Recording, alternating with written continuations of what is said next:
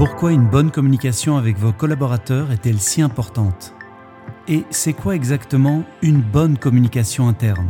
Quels sont les points d'attention et comment organiser un bon entretien d'évaluation? On en parle avec Yves Gadisseux, un expert en communication qui donne des formations aux notaires et qui de ce fait connaît bien le monde notarial. Le Management Time Podcast de FaitNote. Gadisseux, âge 51 ans, Profession formateur et coach. Votre tout premier contact avec un notaire. Il y a plus de 40 ans, il s'agissait d'un ami de mes parents. Votre podcast préféré. Charles Pépin, philosophe français. Une philosophie pratique. Alors, allons droit au but. Pourquoi une bonne communication avec ses collaborateurs est-elle si importante?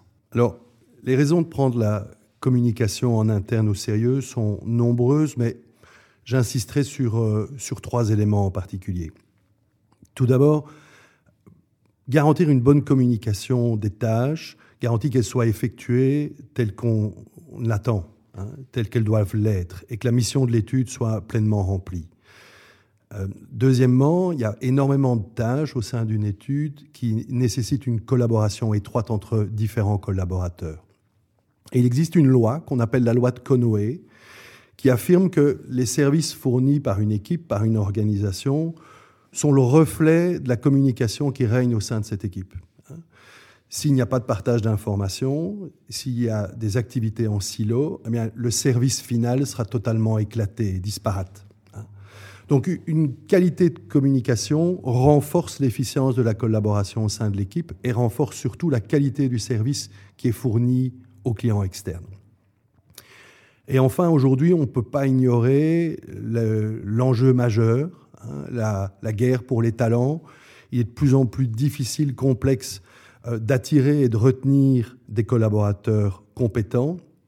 Et donc, une bonne communication en interne va créer un climat constructif, positif, une, bonne atmosphère euh, qui est davantage propice justement à la rétention de, ces profils de qualité. Comment il faut l'organiser, cette euh, collaboration euh, interne?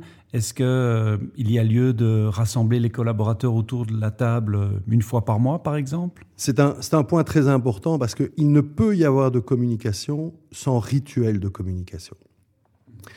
Et un, rituel tel qu'une réunion mensuelle où on réunit l'ensemble de l'équipe permet d'aborder déjà un certain nombre de points. Hein. Ça permet de, partager l'actualité de l'étude, mais également l'actualité du notariat au sens large, hein, afin de permettre aux collaborateurs de mieux comprendre les enjeux auxquels ils font face, les défis importants, les priorités de l'équipe. Ça peut faire l'objet également d'un partage de, la part de certains collaborateurs qui vont faire un point, un focus particulier sur, euh, sur un projet clé qu'ils sont en train d'entreprendre. Et donc, tenir une réunion mensuelle, formelle avec l'équipe, euh, permet de contribuer à la création d'un QI collectif. Hein. Euh, un partage d'informations, on écoute, on communique, on reçoit de l'information et on en donne. Et de mon point de vue, euh, c'est l'élément de base de toute communication au sein d'une équipe. C'est la création de ce QI collectif. Mais c'est pas suffisant. C'est pas c'est pas suffisant. Oui, ce serait la, le socle de base, la clé de voûte, mais c'est pas suffisant.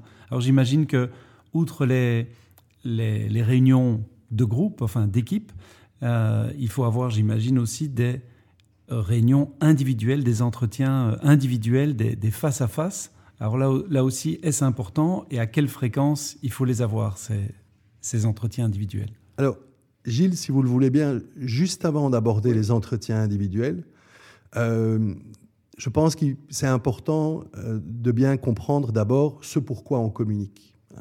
Et donc, sur base de, ce socle de base de partage des enjeux collectifs de l'information, je vais vous demander de visualiser ce que je vais appeler un communication cake, hein, une sorte de pièce montée de la communication. Et on imagine bien qu'il est impossible de construire l'étape suivante sans que la précédente soit totalement aboutie. Et donc, sur base de ce QI collectif, euh, on va communiquer également sur la finalité commune de l'étude. Hein. Euh, où allons-nous hein? À quoi servons-nous? Que voulons-nous accomplir ensemble? Ce sont des questions qui, de mon point de vue, ne, reçoivent pas toujours une réponse claire de la part des notaires au sein des équipes. Hein, et on y reviendra dans le cours de notre discussion. Euh, c'est quelque chose qui est, capital euh, pour certains publics euh, au sein des études. Une fois qu'on aura créé ce QI collectif et défini cette finalité collective, ça facilitera l'attribution des rôles et des responsabilités de chacun afin que toute personne dans l'équipe puisse répondre tiens, qu'est-ce que j'assume comme responsabilité? Quel, est mon rôle? Qu'est-ce que je vais jouer comme rôle au sein de l'étude? Ça, c'est le troisième niveau, les rôles et les responsabilités, sur, lesquels, sur lequel on va ajouter un quatrième niveau, qui est le niveau des objectifs et des règles. À partir du moment où mon rôle, mes responsabilités sont claires, je suis plus enclin d'accepter mes objectifs et de respecter un certain nombre de règles communes. Et alors, seulement et seulement si ces objectifs et ces règles ont été correctement communiqués, alors le notaire est légitime pour donner un feedback en cas de non-respect ou en cas de respect euh, des objectifs et des règles. Donc, pour synthétiser un peu, pour revisualiser, pour qu'on ait bien en tête cette image de la pièce montée, euh, on ne peut donner du feedback que lorsque des demandes ont été formulées explicitement, hein, à travers d'objectifs ou de règles. Euh, il est plus facile d'attribuer des objectifs, de fixer des règles lorsque les rôles et les responsabilités sont clairs. J'adhère davantage à mon rôle si je poursuis une finalité commune, et la finalité prend tout son sens au regard du QI collectif qui a été créé. Donc, ça, c'est l'élément fondamental de mon point de vue dans la communication. Très souvent, ces différents points sont abordés, euh, mais de manière non structurée. Euh, et, le cake s'effondre. Et ici, il y a clairement quatre belles couches qui euh, se superposent les unes aux autres de façon structurée, justement. Et ça, c'est vraiment la base d'un bon fonctionnement euh, d'équipe, d'une bonne communication en équipe, ce serait ça? C'est la base d'un bon fonctionnement d'équipe. Et j'irai même plus loin, c'est ce qui permet l'autonomisation des collaborateurs. Parce qu'à partir du moment où le, pilier 1, enfin le, niveau 1, 2 et 3 sont complétés, euh, le collaborateur est plus à même de définir lui-même ses objectifs et de se donner lui-même un feedback. Si on atteint cela, on peut dire que la communication au sein de l'étude euh, a atteint son objectif. D'accord. Alors, je ne veux pas éluder votre question, oui, oui. parce qu'on pourrait croire que, que, je voulais éviter le point des entretiens individuels. C'est juste l'ordre. Voilà. Ça vient en, en, second lieu. Ça vient en second lieu. Euh, les entretiens individuels, pour moi, euh, sont les entretiens à privilégier. Et ils sont probablement, dans beaucoup d'études, trop souvent négligés. Alors, ce que j'appelle un entretien individuel, c'est un entretien face-face, dans un lieu adapté, euh, formel, hein. donc clairement planifié dans l'agenda. Et très souvent, par manque de temps. Ça se passe peut-être à, la machine à café, entre deux réunions, de façon euh, beaucoup plus informel, c'est ça? Exactement, exactement. Attention, il faut laisser la place aussi à ces rendez-vous informels à la machine à café, hein, qui, créent du lien, qui créent du contact, de l'interaction au sein de l'étude.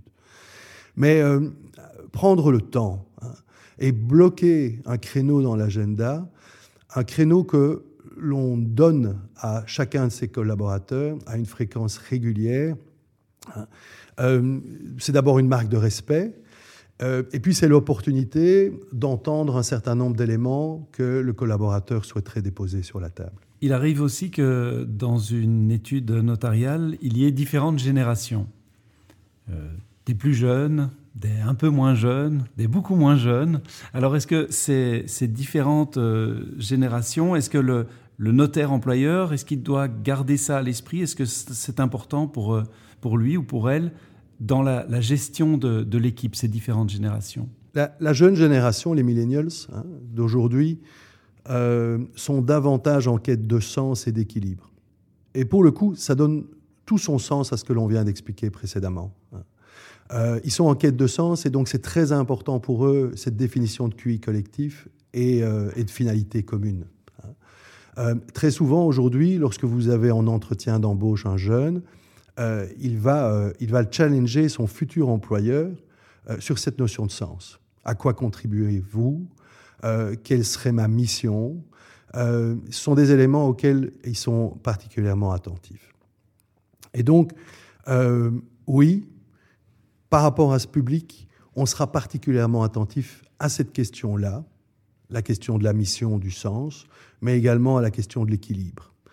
Et là encore, des entretiens individuels permettent justement de prendre le pouls des individus et euh, de, comprendre davantage leurs besoins, leurs attentes euh, en termes de mode de fonctionnement, d'interaction, de dynamique, de rythme, euh, et de pouvoir éventuellement adapter un certain nombre de règles, de processus de fonctionnement au sein de l'équipe. Mais je voudrais, je voudrais prendre quand même un peu de, le contre-pied par rapport à cette tendance. vous savez, une, une phrase, hein, une citation est la suivante. Les, jeunes pensent tout savoir et soutiennent leur opinion avec force, ce qui veut aussi dire qu'ils font tout avec excès.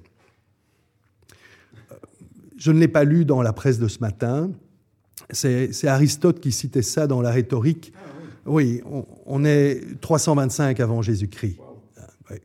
Euh, chaque génération a critiqué celle qui suivait, à l'exception des périodes de guerre parce qu'on avait besoin de, jeunesse. Hein. Euh, et donc on porte toujours un regard critique euh, qui se limite souvent au constat et, qui nous empêche d'aller chercher des solutions. Or, en fait, dans la dynamique d'une étude, l'intergénérationnel est clé hein, pour justement préparer l'étude aux clients de demain, aux besoins de demain. Et, et donc je pense qu'il faut s'abstenir de trop focaliser son attention sur ces éléments générationnels qui, attention, sociologiquement ont du sens euh, et sont basés sur des observations crédibles. Hein. Euh, mais je pense qu'il est important de d'abord apprendre à mieux communiquer avant de focaliser son attention sur les différences éventuelles entre les différents profils de génération de l'équipe. Très bien. Alors, vous donnez euh, des formations au sein, de la Fédération des notaires. Est-ce qu'il y a euh, des aspects en termes de communication interne qui posent peut-être problème ou particulièrement euh, des points qui sont particulièrement compliqués? Et est-ce qu'il y a des aspects sur, les, sur lesquels il faut être très attentif? Une étude notariale, n'échappe pas à, la règle. Hein. Et les trois points que je pourrais citer ici s'appliquent à, à, toute organisation, à toute institution, à toute entreprise. Donc, le, premier point, c'est que euh, on ne consacre pas suffisamment de temps à la communication. La, communication appartient à ce qu'on appelle les, soft skills, euh, qui s'avèrent beaucoup plus durs qu'il n'y paraît. Hein. Euh, et donc, ici, par exemple, à, quelle fréquence avoir des rendez-vous individuels avec mes collaborateurs, je n'ai pas une réponse ferme. Euh, et peut-être cette question, il faudrait la poser aux collaborateurs eux-mêmes. Hein. Mais en tout cas, euh, se fixer dans l'agenda hein, des, tâches B, hein, dans, la matrice, puisqu'on est dans, dans un podcast time management, euh, se fixer dans la matrice, dans les tâches B, des tâches planifiées de communication et d'interaction. Ça, c'est le premier point, faire de la communication une priorité. Et je pense également euh, qu'il y a une, forme de peur euh, à mener des entretiens individuels euh, par crainte des attentes parfois excessives qui pourraient en ressortir de la part de collaborateurs en matière organisationnelle, salariale, avantages extra-légaux. à partir du moment où on a cet entretien, en ouverture, en étant authentique dans la discussion, bah, il peut s'avérer que notre interlocuteur nous formule également un certain nombre de demandes hein, euh, qui clarifient ses attentes. C'est plutôt sain, euh, mais il me semble, euh, en observant les dynamiques dans les équipes, que c'est parfois un élément qui est craint par les notaires, par les managers au sens large, et qui les amène à éviter ce type de contact. Donc ce serait la raison première pour laquelle euh, les entretiens individuels ne se font pas ou pas suffisamment régulièrement, ce serait là une sorte de peur, de crainte, de ou que va-t-il ou que va-t-elle me dire dans cet entretien individuel Ce serait ça? Oui, et, surtout la peur de ne pas savoir gérer, de ne pas savoir comment faire. Et, euh, c'est le troisième point. Hein. Donc, le premier point étant le manque de temps, le deuxième point, une certaine angoisse à l'idée que de, des attentes excessives, inadaptées pourraient émerger de la discussion. mais également, ce troisième point que vous mentionnez, la, difficulté de savoir comment gérer cela. Euh, comment gérer des situations de tension, comment euh, donner un feedback parfois confrontant, euh, comment recevoir également un feedback de son collaborateur. On n'a pas été formé hein, spécifiquement durant notre parcours scolaire à, ce type de technique et ça nécessite une professionnalisation de notre communication. Votre dada, la curiosité à propos de tout à chaque instant. Votre contact le plus récent avec un notaire Il y a cinq ans, dans le cadre de la vente de notre maison familiale. Comment est-ce que vous pouvez assurer qu'un bon collaborateur ne soit pas complètement démotivé après un entretien individuel? Euh, Vous venez de l'évoquer, euh, parce que voilà, il ou elle reçoit quelques points d'amélioration. Alors comment, on fait pour euh, garder la motivation haute de son collaborateur? En management, et la communication étant le premier outil du manager. En management, on a énormément d'outils euh, qui sont de puissants motivateurs et en même temps de puissants démotivateurs. Euh, le feedback en fait partie. Et ces dernières années, avec l'épisode Covid, avec la distanciation sociale, avec le travail à distance, euh, on a probablement moins communiqué. La communication interpersonnelle dans les équipes c'est appauvri. Et donc il est parfois difficile de dire les choses, tout simplement, d'exprimer. Donc c'est vraiment important euh, de, mettre en avant euh, les compétences qu'il faut développer en, matière de feedback et de respecter un certain nombre de règles dans, dans notre capacité à donner du feedback. Et la première règle qui me semble absolue, euh, c'est, je l'ai déjà énoncé précédemment en prenant la, métaphore du, cake, de la pièce montée. Euh, pas de feedback s'il n'y a pas une demande qui a été explicitement formulée au préalable. C'est extrêmement frustrant pour un, collaborateur d'être confronté euh, à un retour par rapport à un élément qu'il n'estimait pas être dans sa zone d'influence, dans sa zone de responsabilité. Ah, vous, euh, vous, estimez que je n'ai pas répondu dans, les temps à cette cliente, mais, mais, on n'a jamais défini cette règle. C'est ça, donc d'abord bien fixer le cadre, les règles du jeu, je dirais, avant de donner quoi que ce soit comme feedback, ce serait ça le... Exactement. Hein. c'est une, une, une règle essentielle. Et alors ensuite, on considère un peu trop souvent au sein d'une équipe que les intentions des uns et des autres sont connues. Or, on, juge le comportement de nos interlocuteurs à la lueur des intentions qu'on leur prête. Si, en ce moment, Gilles, je vous prête de mauvaises intentions à mon égard... Tout ce que je vais dire va être lu euh, de façon euh, négative. Exactement. Exactement. Et donc, c'est une recommandation que je ferai au, notaire, c'est de, en début d'entretien, surtout lorsque l'on a un feedback confrontant à donner, c'est de clarifier ses intentions en noir et en blanc. Hein. Euh, d'expliquer ce qu'est le but de la discussion et ce que cela n'est pas, pour qu'il n'y ait aucun doute qui plane là-dessus. Très bien. Encore peut-être un dernier piège qui pourrait euh, arriver dans un entretien d'évaluation. On a tout balayé. Oui, on, on, a euh, pris l'habitude et des, des, collègues formateurs en management et en communication ont véhiculé cette idée euh, par le passé, on a pris l'habitude de donner euh, ce que j'appelle un feedback hamburger, où euh, vous allez glisser le feedback confrontant, le feedback correctif, entre deux tranches bien moelleuses de feedback supportif. Pour faire passer la pilule? Exactement, pour faire passer la pilule. Hein. Yves, euh, tu sais à quel point euh, tu es un collaborateur de confiance, compétent, discipliné.